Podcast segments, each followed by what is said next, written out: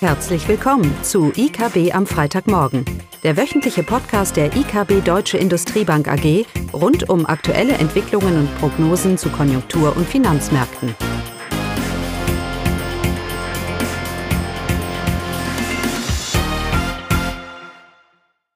Willkommen zu IKB am Freitagmorgen mit mir, Caroline Vogt. Die Themen heute, Konjunkturdaten der Woche und das EZB-Meeting vom Donnerstag. Zu den Konjunkturdaten. Hier stand sicherlich China im Mittelpunkt, denn Chinas Wirtschaft ist nach dem Rekordeinbruch infolge der Corona-Pandemie schneller als erwartet auf dem Weg der Erholung. Im Quartalsvergleich stieg das BIP im zweiten Quartal um 11,5 Prozent gegenüber dem ersten Quartal nach einem Minus von 10 Prozent im ersten Quartal. Im Jahresvergleich ergab sich damit ein Wachstum im zweiten Quartal von 3,2 Prozent. Im ersten Quartal wies das BIP noch einen Rückgang von 6,8 Prozent aus. Dieser Anstieg im Jahresvergleich von 3,2 Prozent, das ist schon äh, wirklich sehr bemerkenswert und mit einem derartigen Anstieg äh, hatte man allgemein auch nicht gerechnet, wir auch nicht. Denn damit hat die chinesische Wirtschaft bereits den Großteil des Corona-bedingten Konjunktureinbruchs wieder aufgeholt. Und das ist wirklich sehr bemerkenswert. Allerdings zeigt sich auch, dass nicht alle Bereiche der Wirtschaft gleichermaßen Aufwind erhalten hatten. Insbesondere die Einzelha Einzelhandelsumsätze enttäuschten, denn diese gingen im Juni gegenüber dem Vorjahr wiederum um 1,8 Prozent zurück und lagen damit den fünften Monat in Folge unter ihrem Vorjahresniveau. Der Privatkonsum und die globale Nachfrageschwäche könnten für die chinesische Wirtschaft durchaus im dritten Quartal Belastungsfaktoren, könnten zu Belastungsfaktoren werden und könnten die Dynamik etwas bremsen. Von daher, äh, trotz des starken Wachstums, äh, BIP-Wachstums, was wir jetzt im zweiten Quartal gesehen haben, hat auch China mit weiteren Belastungen zu kämpfen, die sich aktuell im Juni vor allem im privaten Verbrauch, also im Einzelhandel, gezeigt haben. Die Zahlen aus China können auch als ein Vorgeschmack auf die Konjunkturentwicklung in Europa und in den USA angesehen werden.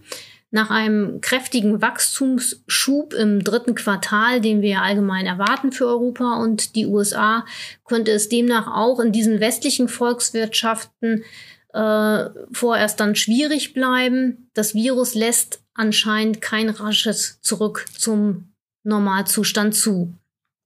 Zudem ist insbesondere in den USA, ungeachtet der jüngsten Belebung, die Corona-Krise noch längst nicht abgehakt. Die Lage spitzt sich vielmehr mit Zehntausenden Neuinfektionen pro Tag weiter zu. Dass in den USA die zweite Welle so massiv rollt, äh, das war sicherlich vor einigen Wochen so nicht zu erwarten. Und auch die exportorientierte deutsche Wirtschaft tut sich schwer und spürt international deutlich Gegenwind, auch weil Schwellenländer wie Brasilien, Indien oder Südafrika die Krise noch nicht im Griff haben. Man sieht ziemlich deutlich im, im europäischen Vergleich, dass die Aufholeffekte im Mai bei der deutschen Industrie doch vergleichsweise schwach ausgefallen sind. Ja, damit dann auch schon zur EZB, zum EZB-Meeting vom Donnerstag. Wie erwartet hat die EZB keine geldpolitischen Änderungen vorgenommen. Einige Konjunkturdaten und äh, Stimmungsbarometer waren ja auch zuletzt recht positiv ausgefallen. ausgefallen. Zumindest scheint die Bodenbildung erreicht. Das sieht auch die EZB so. Von daher war es nicht überraschend, dass die EZB nach den massiven Stützungsmaßnahmen der letzten Monate eine Pause eingelegt hat. Zugleich hat die EZB-Präsidentin aber auch hervorgehoben, dass die Risiken für den Ausblick nach wie vor abwärts gerichtet sind. Die Inflationsrate dürfte erst ab dem kommenden Jahr wieder anziehen und äh, sollte zunächst äh, auch noch sinken. Eine starke geldpolitische Unterstützung sei laut Lagarde weiter notwendig und die EZB sei bereit, wenn nötig, sämtliche Instrumente anzupassen.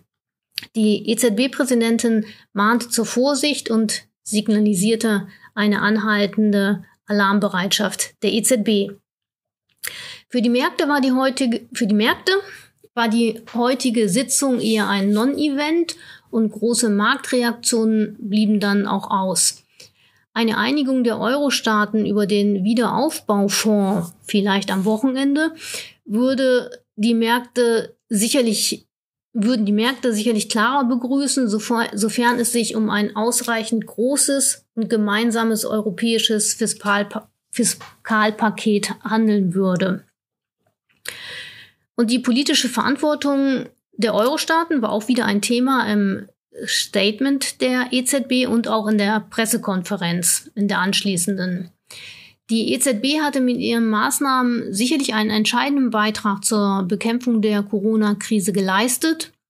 Nun wird zunehmend der Fokus auf den Euro-Staaten liegen müssen und darauf, wie sie Wirtschaftswachstum, die Schuldentragfähigkeit einiger Staaten sowie die finanzielle und realwirtschaftliche Integration der Währungsunion nachhaltig sicherstellen wollen.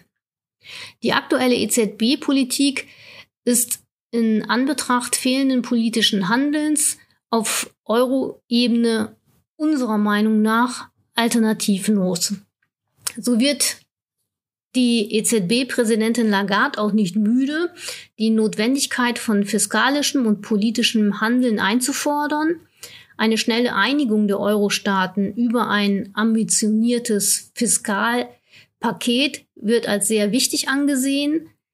Ebenso wurden erneut Strukturreformen in den Euro-Ländern gefordert, denn nur durch entscheidendes politisches Handeln kann die EZB perspektivisch Handlungsspielraum bekommen und sich von ihrer aktuellen geldpolitischen Ausrichtung, die ja immer wieder in der Kritik steht, lösen. In diesem Zusammenhang ist auch die Überprüfung der geldpolitischen Strategie, die zunehmend leider in den Hintergrund geraten ist während der Corona-Zeit, ein Thema. Hier gilt es, die Ziele oder Aufgaben der EZB exakt zu formulieren, damit der Handlungsspielraum der EZB nicht mehr und mehr zu einem politischen Thema verkommt bzw. wird. Ja, was bleibt festzuhalten? Zu den Konjunkturdaten. China ist sicherlich ein Lichtblick für die weitere Konjunkturentwicklung, aber es wird dauern, bis der Normalzustand wieder erreicht wird. Der Ausblick, Ausblick ist anhaltend schwierig. Insbesondere Sorgen vor einer zweiten Infektionswelle trüben den Ausblick ganz klar.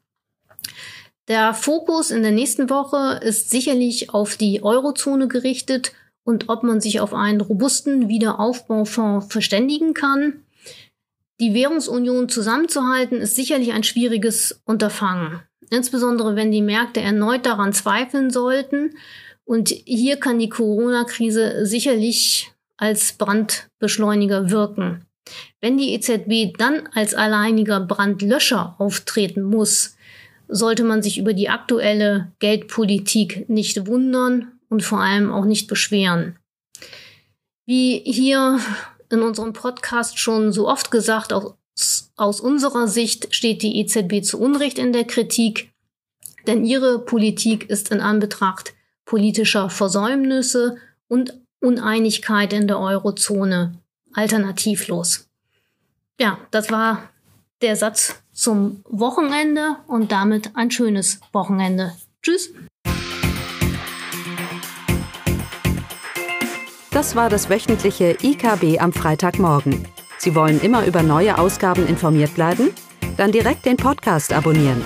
Oder besuchen Sie uns unter www.ikb-blog.de slash podcast.